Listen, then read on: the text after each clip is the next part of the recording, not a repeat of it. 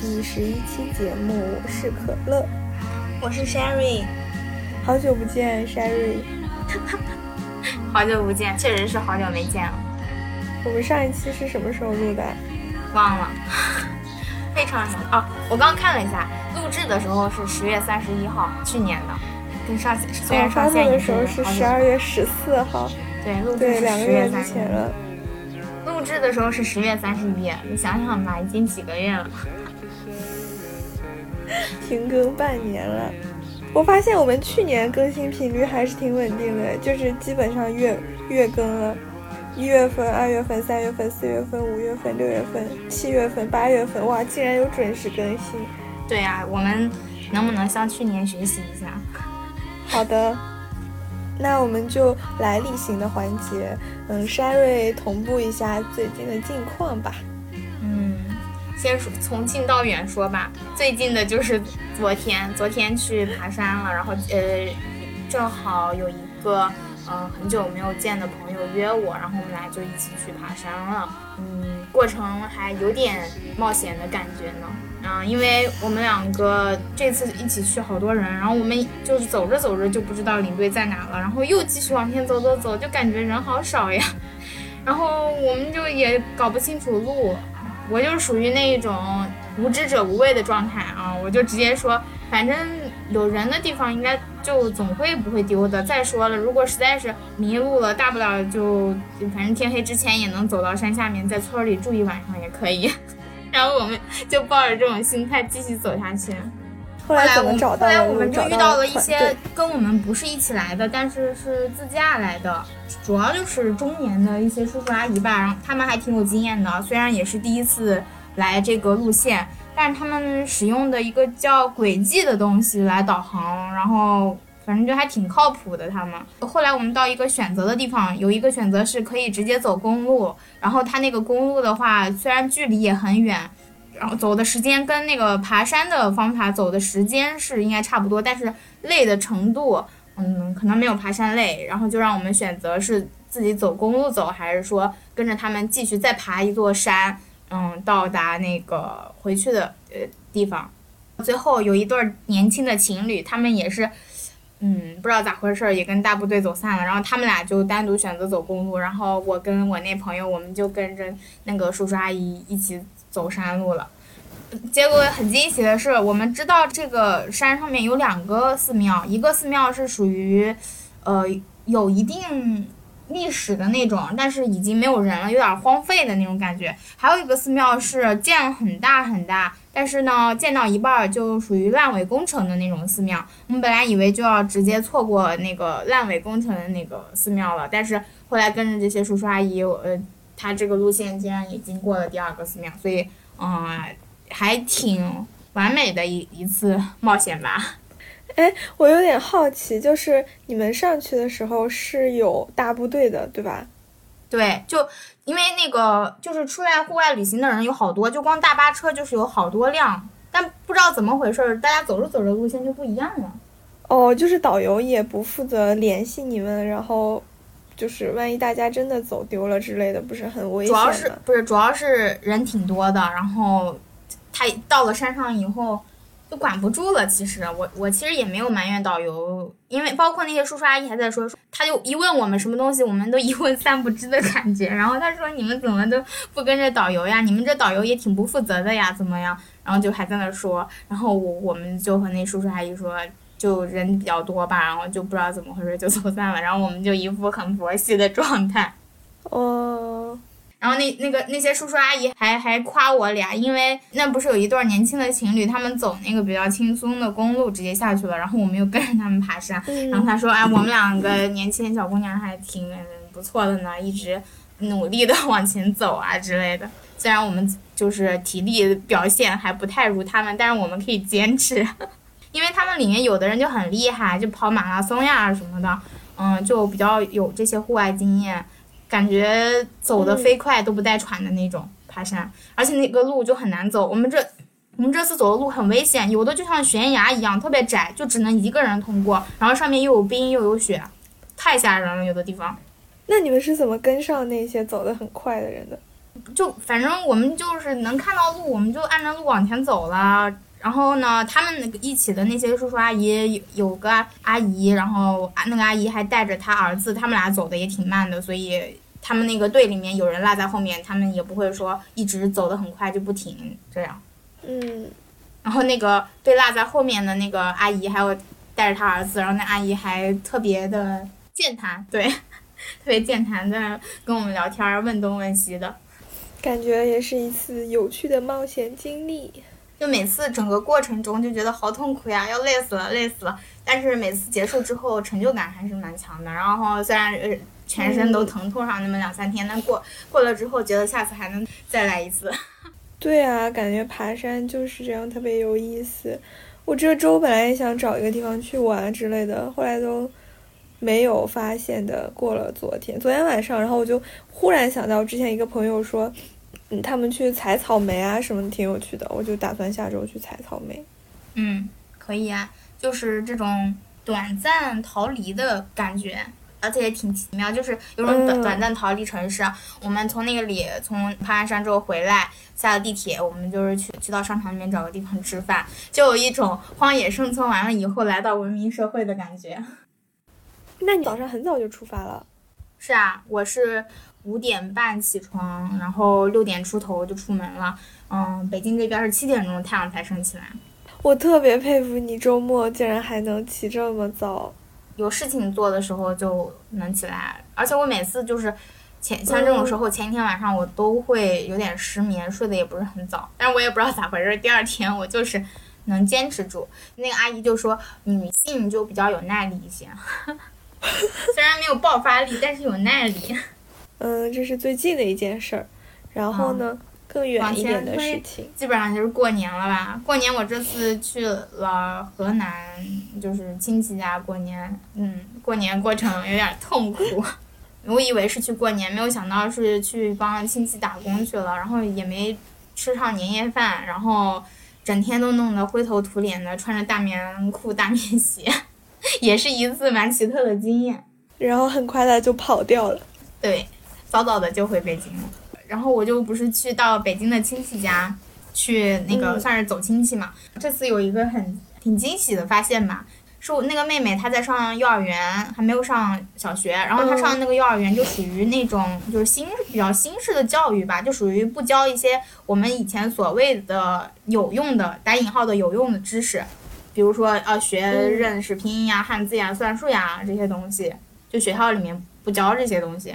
然后主要是让他们去，嗯，就是有一个比较欢欢乐的童年哈那种感觉，所以那个妹妹她根本他们都学什么呢？她根本也不认识拼音，他们也不学拼音，她也不认识拼音，就感觉老师就一直在带着他们玩儿的那种感觉，结果。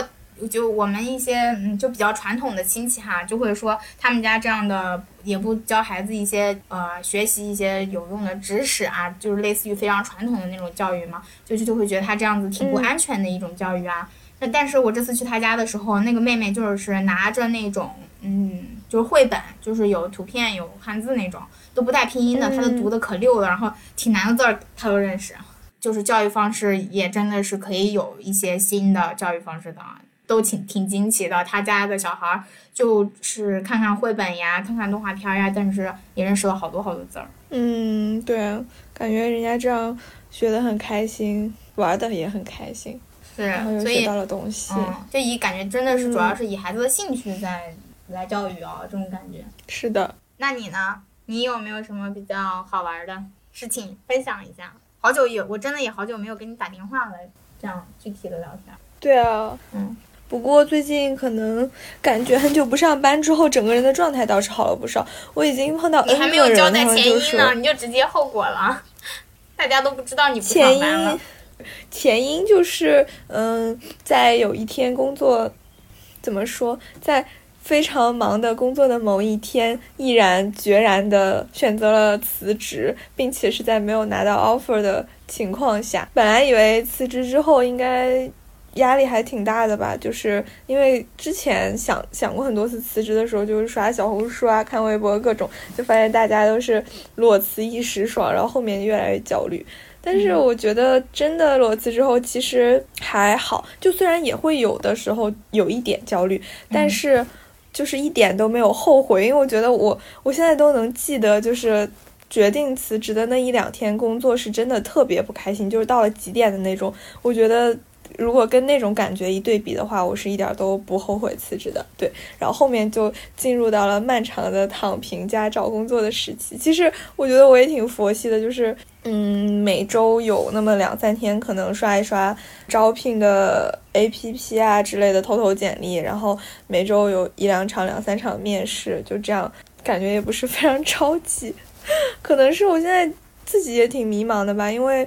嗯，我也报了，就是挺多那种什么教师资格证啊，什么事业单位之类的，就是自己也没有想好是。我都不，你是那个事业单位的考试，对，公务员考试也报了，已经。那个那个还没开始报名，不过我感觉我每天都会看看有什么岗位呀、公告呀这种。对，但是就是这种挺纠结的，其实因为准备的话，他们两个的准备又不一样嘛，所以。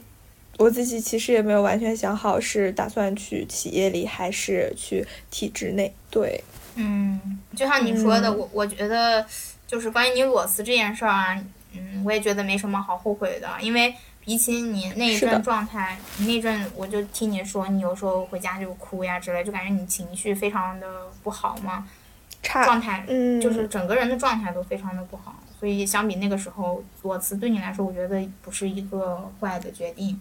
嗯，就关于这件事情，真的还是要因人而异。就比如说，我昨天见的那个朋友，他最近也是在这么一个阶段，他的选择跟你不一样，但是也非常好，因为他现在也是在找工作，但是他是。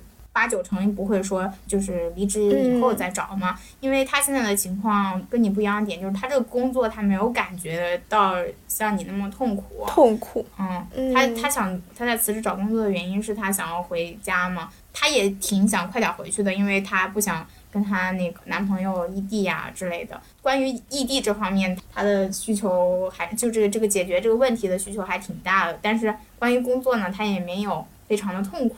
所以就是想更安全一点，对他来说是一个合适的选择吧。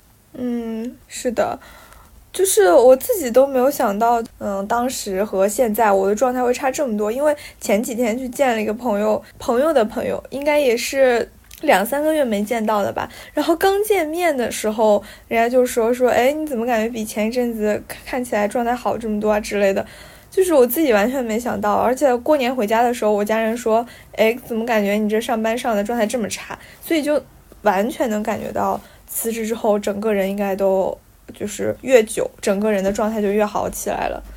嗯，真的还挺可怕的。想想如果我继续在那儿待上半个月、一个月的，应该更加痛苦了。因为你知道，我前两天在一个群里还看到。就是当时一个项目的人在发什么，他已经知道，比如说公司是从几点那个灯会自动的关掉，然后阿姨是什么七点前就来打扫之类的，就想想就能知道得多痛苦的经历才能说出这些，然后放到我身上，我可能更加受不了。当然，有些人的忍耐力还是很强的，很佩服他们。是呀，每个人的情况不同吧，对于。一样的事情，承受能力也确实是不一样。嗯，也是要遵遵循自己内身内心的感受吧。那我们进入今天的一个主题。我们其实这次聊的这本书也跟我们刚刚提到的一些问题呀，比如说一些呃人生选择呀、职业选择呀，也是有很大的关系的。叫做《了不起的我：自我发展的心理学》。嗯，这本书是的，嗯。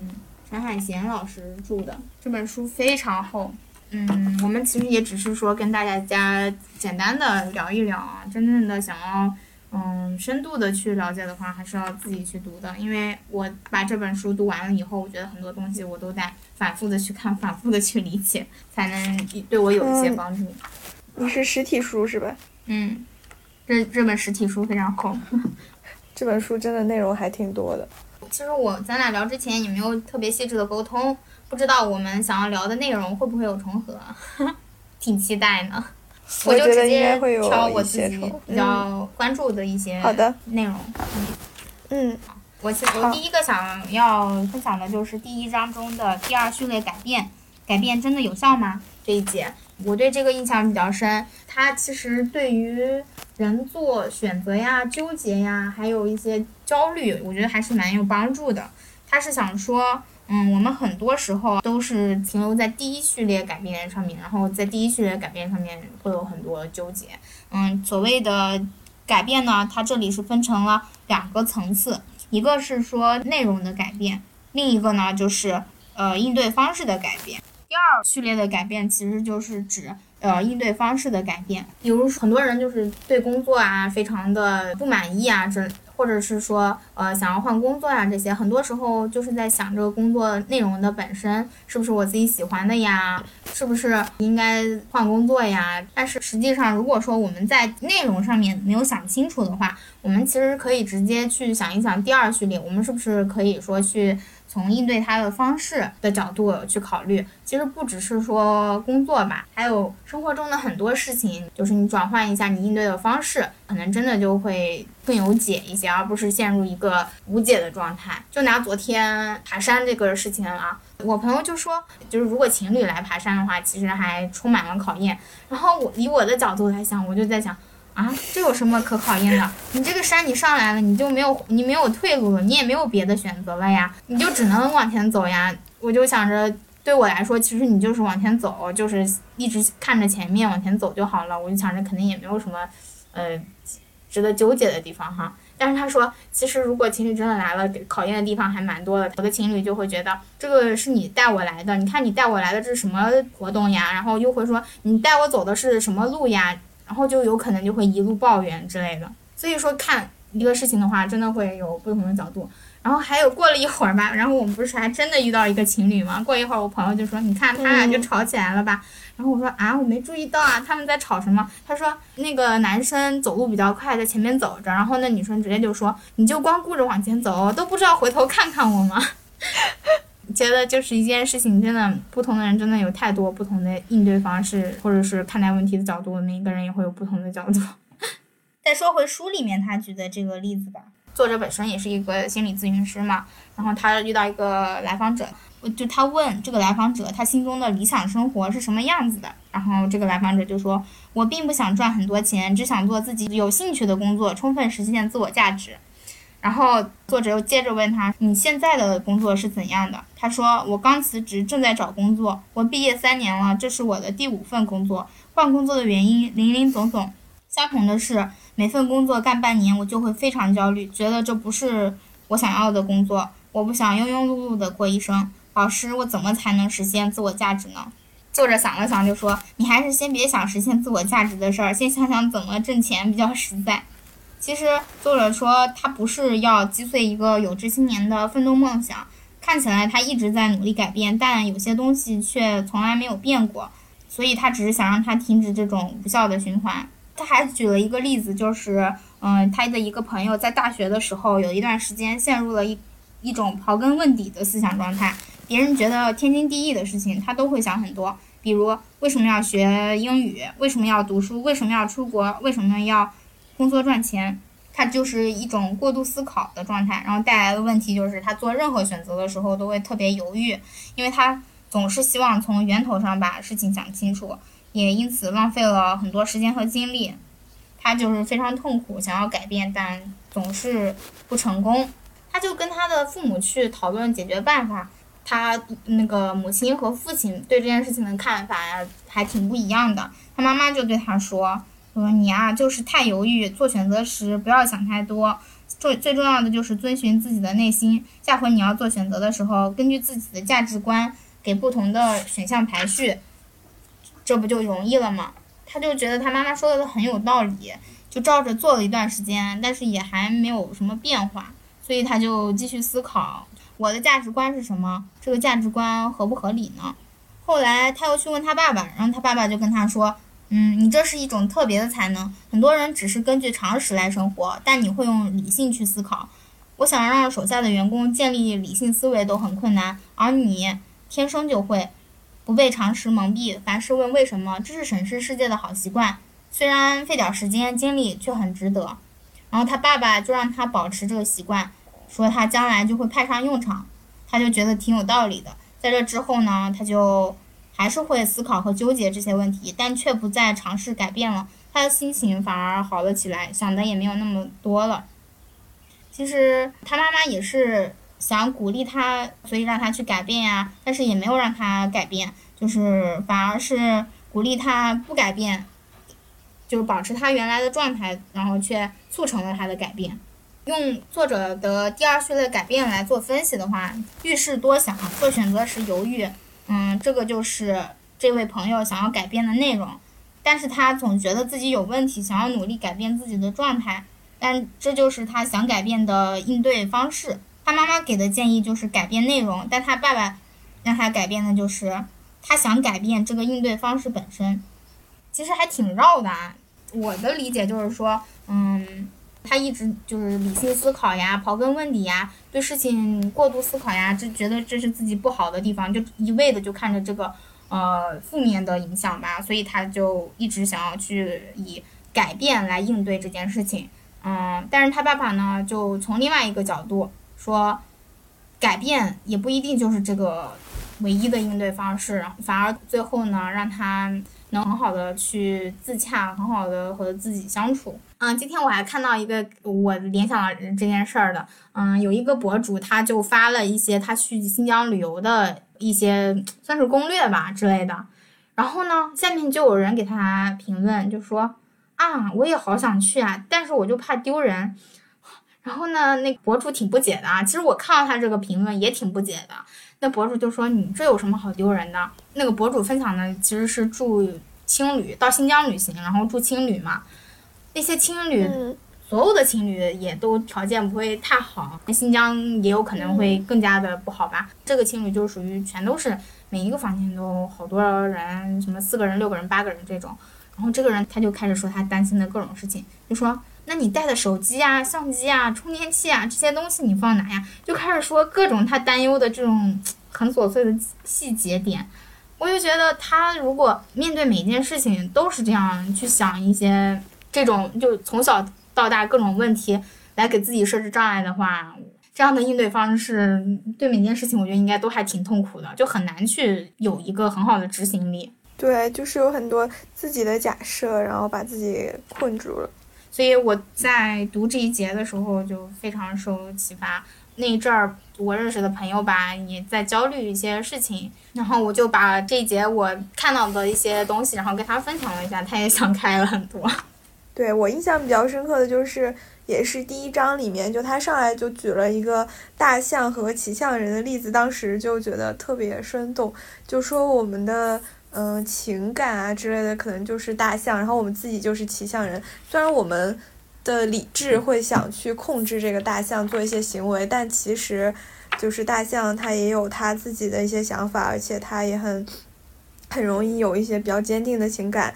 所以这个时候，我们可能就要通过，嗯，逐渐的改变，来去改变我们这种思考的模式啊，还有自己的一些习惯。然后他举的第一个就是小步子原理。其实大家可能都知道那种，就是嗯，改变要一点点改变，从一小成功开始这种。但是他这个例子让我还是更深的体会到这一点，就就是他举了一个，也是一个来访者的例子。他是大四了，要在最后一学期修四门课才能毕业。他是他们村里第一个名牌大学生，然后家里并不富裕，但这个时候他就有一点，嗯，应该是压力导致的，他就会觉得自己毕不毕业也无所谓，毕不了业就去做体力活，有口饭吃就行。就是是他体内的大象。畏惧压力，迈不开步伐，然后他自己对改变也失去了信心，所以作者就启发他开始去想一些比较小的改变，比如说想想如果他真的毕业了会发生什么。他说，可能去家乡的省会城市找个工作，找不到就回高中的学校当老师。想到这里，他自己也更有信心了，就想起了自己在高中的时候当学霸的时光。然后作者继续启发他，想如果是。嗯，想达到这个目标需要从什么开始？然后他就想到是至少要有正常的作息，按时吃饭。这样回头看来说，他就可能从规律自己的作息开始，一点一点的就有更多的改变。因为比如说他先去食堂吃饭，然后碰到了一个同学，问起他的情况，他们聊天的时候就互相激励，说可以一起约早饭，一起备考，他的状态就真的逐渐好了起来。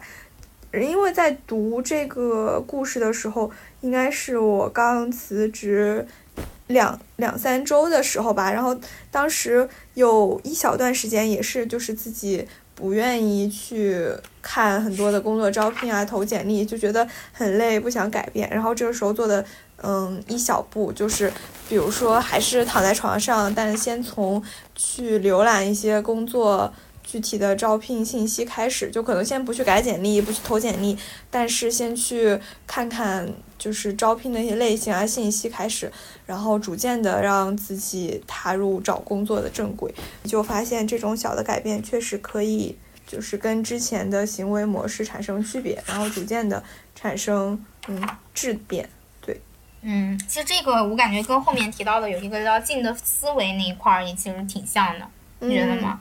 就是从考虑最近的呀，考虑自己能掌控的，然后不要考虑自己不能掌控的呀。那正好提到了静的思维，其实下面我想分享的正好也是这一节，叫静的思维如何走出焦虑。嗯，他是提到了控制两分法，控制两分法就是要求我们控制能控制的，就是要我们走近了去感受眼前正在发生的事实，要求我们用一种静的思维来看事情、想事情。所谓静的思维，其实就是关注真实的、正在发生的静的事情。这些事情是流动的，在特定的情境里会不断发生变化。与它对应的呢，就是远的思维，就是指关注想象中的、抽象的、远的事情。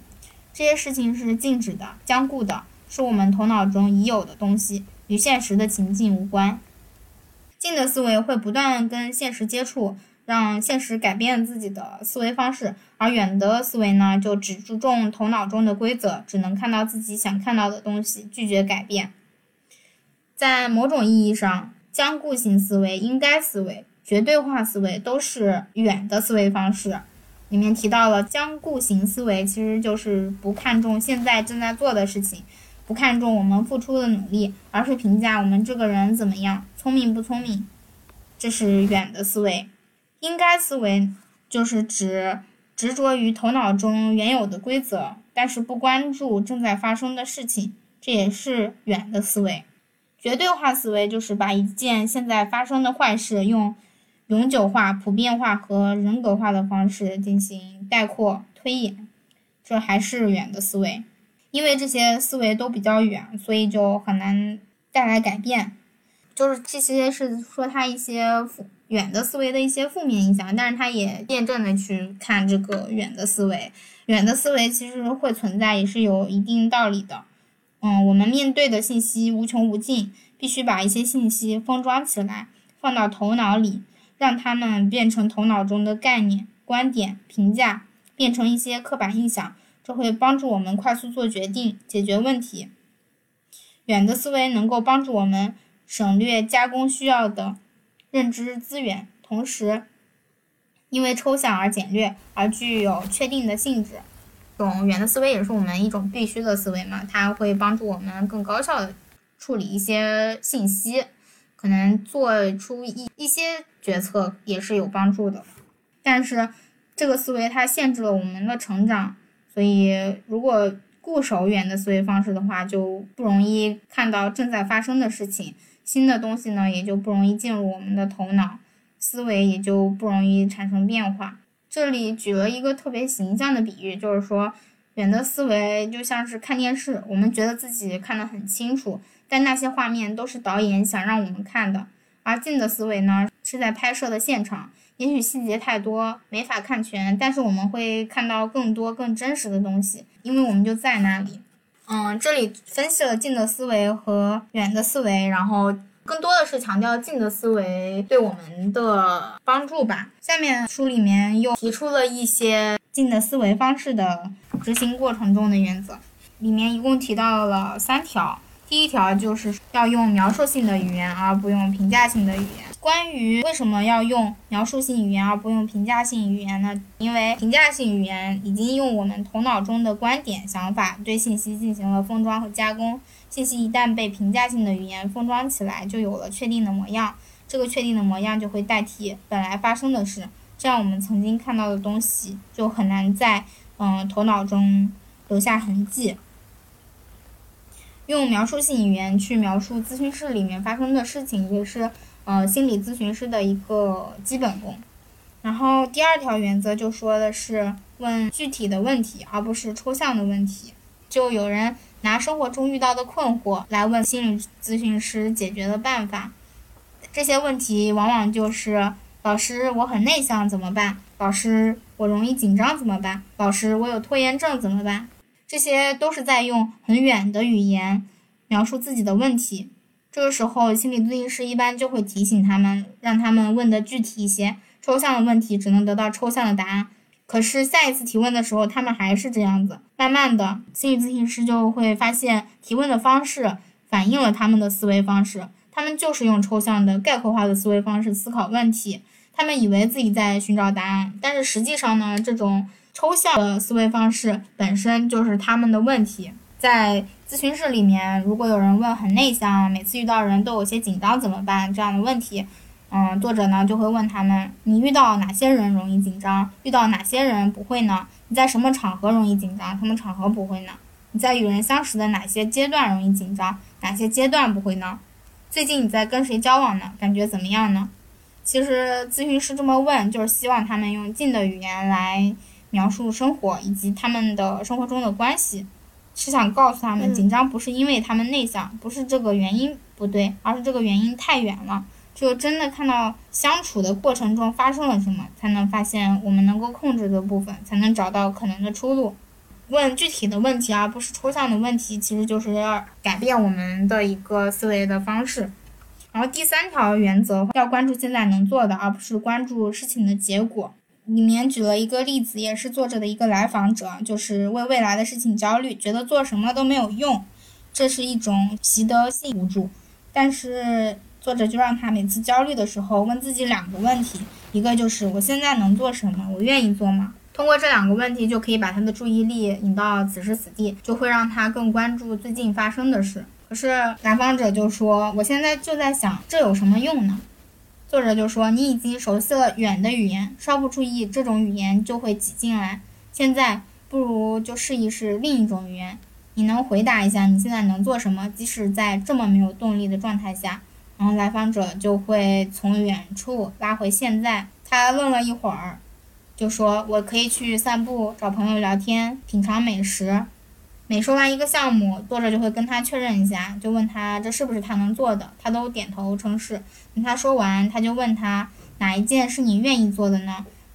他就说我都不愿意。他想解释原因，然后作者就说没关系，你不愿意就停在这里。相比于一个人的不愿意，为什么不愿意又是远的思维，这一个解释就会把他的不愿意固化。作者就希望来访者能把注意力放到近的地方，所以就打断了他。作者就是想要给他这样的暗示，就说你能控制自己的行为，也需要对自己的行为负责。然后这个来访者就想了一下，接着说：“我并不是不想试，可是我担心我会不会真的去做。”作者就说：“那么为了真的去试，你现在能做的是什么呢？”来访者就说：“我可以做一个笔记，把那两个问题浓缩成一两句话背下来。”当焦虑的时候，就可以翻出来提醒自己。然后作者说：“好的，那你愿意吗？”来访者就说：“我愿意试试。”这个就是一次比较成功的咨询的一个过程吧。最终呢，就浓缩成了两个问题，就是我现在能做什么，我愿意做吗？然后接下来的一个星期。这个来访者就不断用这两个问题来提醒自己，不要想太远的事情。这两句话就像是两个时间的锚点，当他的思维抛向焦虑的时候，这两句话就能够把他拉回到此时此地，并让他有所行动，然后他的焦虑也因此减轻了。嗯，我就觉得，就关于我现在能做什么，我愿意做吗？这种当每次自己在焦虑一些毫无头绪啊，或者是陷入死循环的事情的时候。这两句话真的还是挺有帮助的，有用的，对，就是把从远的事情的注意力移到现在。那接下来咱们就聊一聊关于独立的话题吧。但这一节的标题是叫做“新关系”，关系是如何进化的？但在这一节里面，它主要探讨的都是关于独立这个话题的。在你看来，你是怎么理解独立这件这个问题，或者说关于独立，你有产生过一些困扰吗？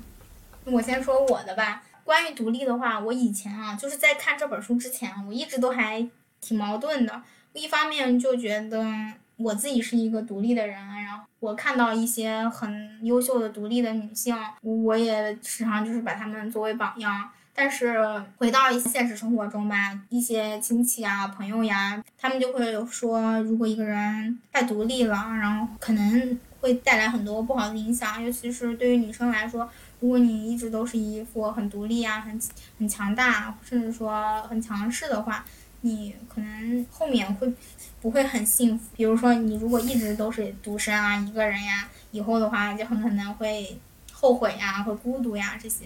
我就会经常在这两端琢磨不透，你有这种时候吗？是的，就是大家会觉得，当你一个人什么都能做，然后你又太强大的时候，其实你可能就很习惯于这种状态，然后就会不只是独立吧，也会变得一些变得孤独。确实一直有这个话题，但我可能现在也没有想得很清楚。那你读这本书之后带来新的启发是什么样的呢？某种程度上说，和独立相对应的一个词其实是依赖，你觉得可以这么理解？嗯，是吧？是的，嗯。然后呢，这本书关于独立和依赖，它其实都有很充分的一个阐释。我就发现，关于独立和依赖是每个人好像都必须要有的，所以也就不存在说一个取和舍了。包括他对于独立的理解呀，就帮我其实解决了一些我在这上面的困惑吧。嗯，首先，他就是说，在一个人成长的过程中，你就是要有，不管是男啊是女啊，你就是由依赖走向独立的一个过程吧，就是从儿童呀，或者说从从婴儿期，然后一直到你成年以后。嗯，书里面就是说，只有当我们慢慢的走过自我阶段、他人阶段，然后到达独立阶段的时候，我们才能在人际关系中变得游刃有余。这个时候呢，别人就再也没有办法限制我们，嗯，除非我们想要接受限制，我们变得自由了，同时不会去侵犯别人的自由。我们在关系中所做的事情更发乎本心。一个独立的人，就是在心理上真正断乳的人。当他遇到麻烦或者是心情不好的时候，他就不会再对亲人、朋友、同事还有理所当然的期待。他可以求助，但这是他自己的课题。同时，他也知道别人帮不帮他是别人的课题。从独立的那天开始，他就失去了抱怨的理由和资格。其实我是觉得，你就是长大了以后，你自己就变成独立，然后但是同时呢，你也变得自由了，你也不会再去侵犯别人的自由。然后某种程度上说，你也是要维护别人的独立。对很多事情的话，我们。会求助，但是因为我们知道彼此是独立的，我们就不会把这些当做理所当然的事情。也就是说，我们也会懂得感恩了。独立，它并不是说只是表面上的一个独立，它是一个心理上的独立。你心理上独立了以后，并不代表说你不会去跟别人产生关联，你不去求助，但你是抱着一个嗯自己为自己负责呀，然后包括关于课题的分离呀这一种独立的心态来为人处事的。然后我就发现，如果这样子去考虑，就是把独立当做一种心态的话，它其实是一种很好的心态。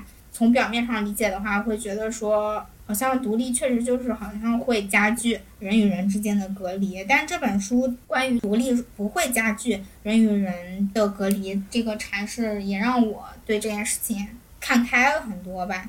我就不会狭隘的去理解独立，然后去嗯关注那些。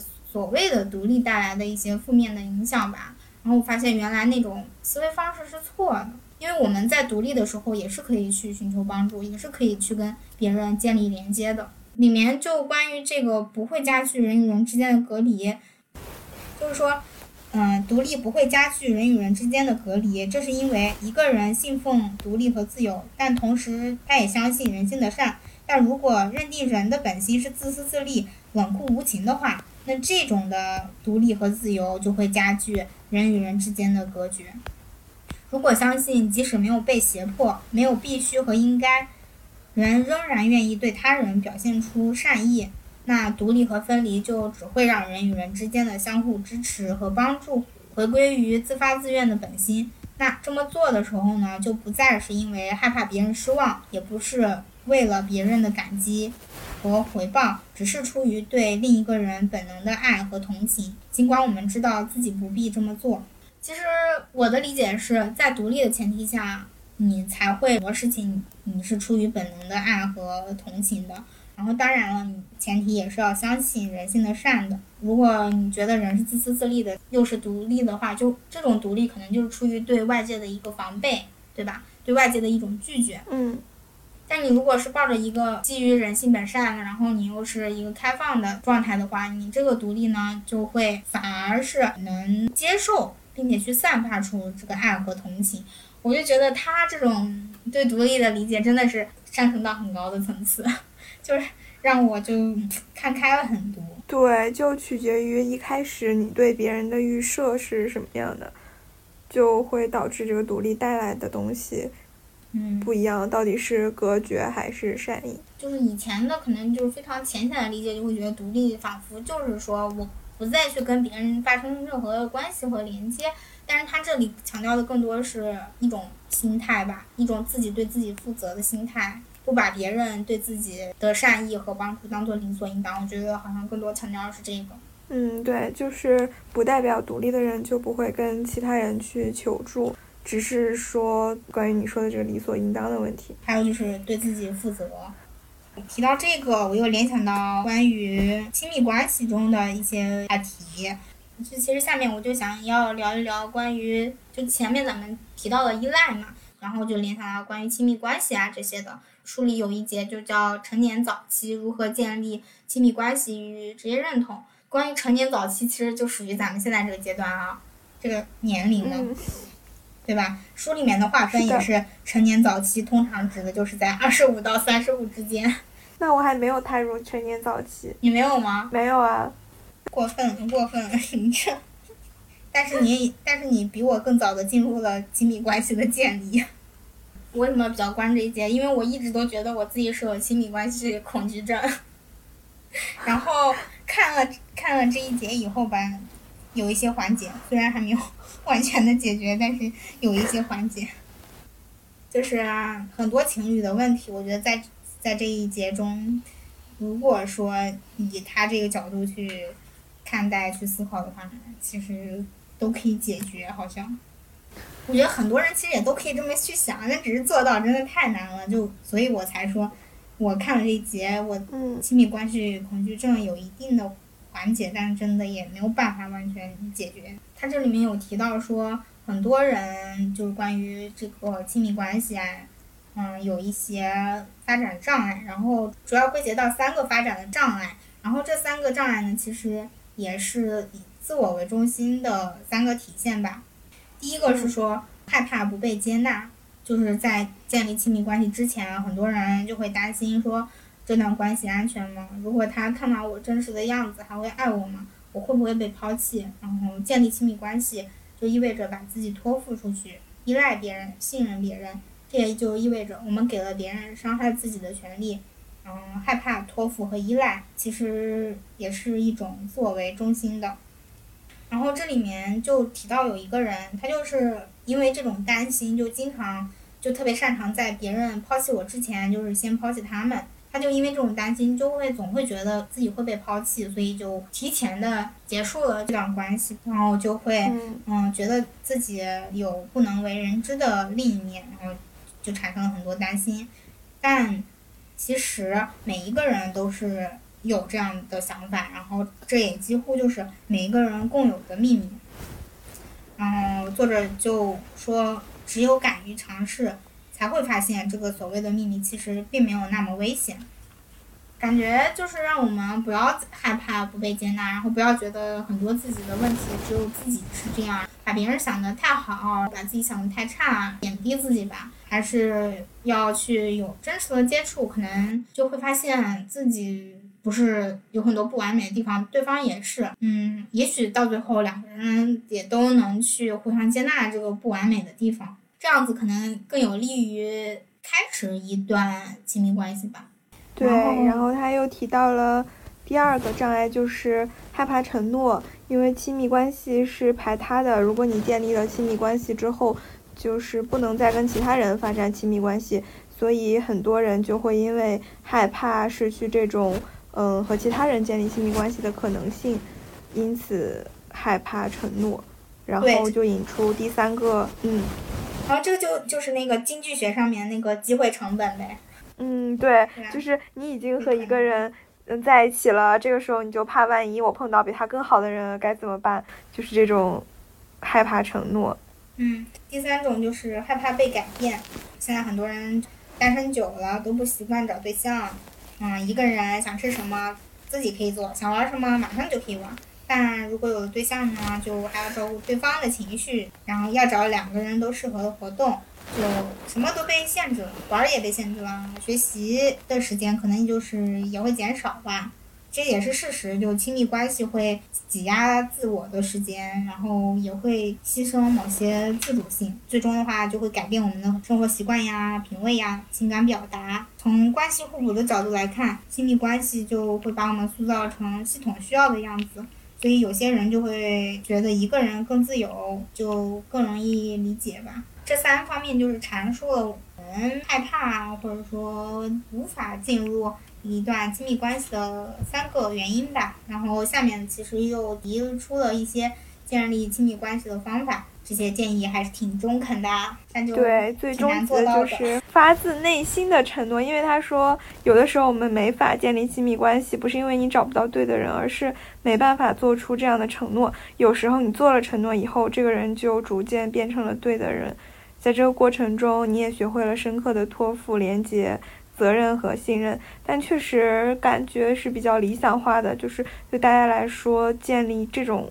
程度的信任，我觉得真的很难，对我们这种，嗯，成年早期的人啊。但，嗯，就是缺少勇气吧。其实不要太考虑那些不好的结果呀，或者说不要害怕不好的结果，然后也不要再受那些假想的伤害限制。不要担心这个承诺是不是能实现，因为这个关系的承诺也不是一劳永逸的。然后作者就他就问一个朋友，就说你什么时候觉得自己是爱过的？他说有一次我们去玩真人 CS，我和他一队，他被一队人堵在一个角落，我端着枪就冲上去了，脑子里什么都没想，就是想要救他。我想如果那是真的战场，对方拿的是真枪，我也会冲上去的。他又接着说，后来我们结婚了，然后呢我们又离婚了，不过我是不后悔的，爱过总比没爱过好，我是幸运的，至少我爱过。哇，就嗯。要是很多事情都能以这种层次去想的话，其实真的就会减少很多烦恼哎。嗯，就会把自己重视的放在体验上，而不是结果上。其实我还有一个比较惊喜的，就是他在最后一节就是否定和自我发展的关系。其实他在这一节里面把前面说的很多观点又进行了一个否定，然后在某种程度上说也是嗯去阐述了除了他前面所讲的那些。情形以外，也会有一些可能完全相反的，或者说非常不同的路径。他也是很包容啊。我印象比较深的就是他对于人生的就是不同时期的路的一个划分吧。在前面的文章里面，他就是以大众的一个划分方式来划分一个人生的阶段。每个人生阶段都面临着特定的发展课题。比如很多人就会在二十到三十五岁的青年期结婚生子，也就是我们现在的这个时期，是在这个青年期结婚生子，巩固职业的发展。在三十五到六十岁的时候，就是中年期养育后代、培养新人。在六十岁以后，老年期就面对退休和衰老的问题。然后就说这些是人生课题，既是生理规律，也是社会规律，更是。心理发展的规律，从这个角度出发的话，可以说特定的人生阶段和相应的人生课题，然后就是一个自我发展的背景和前提。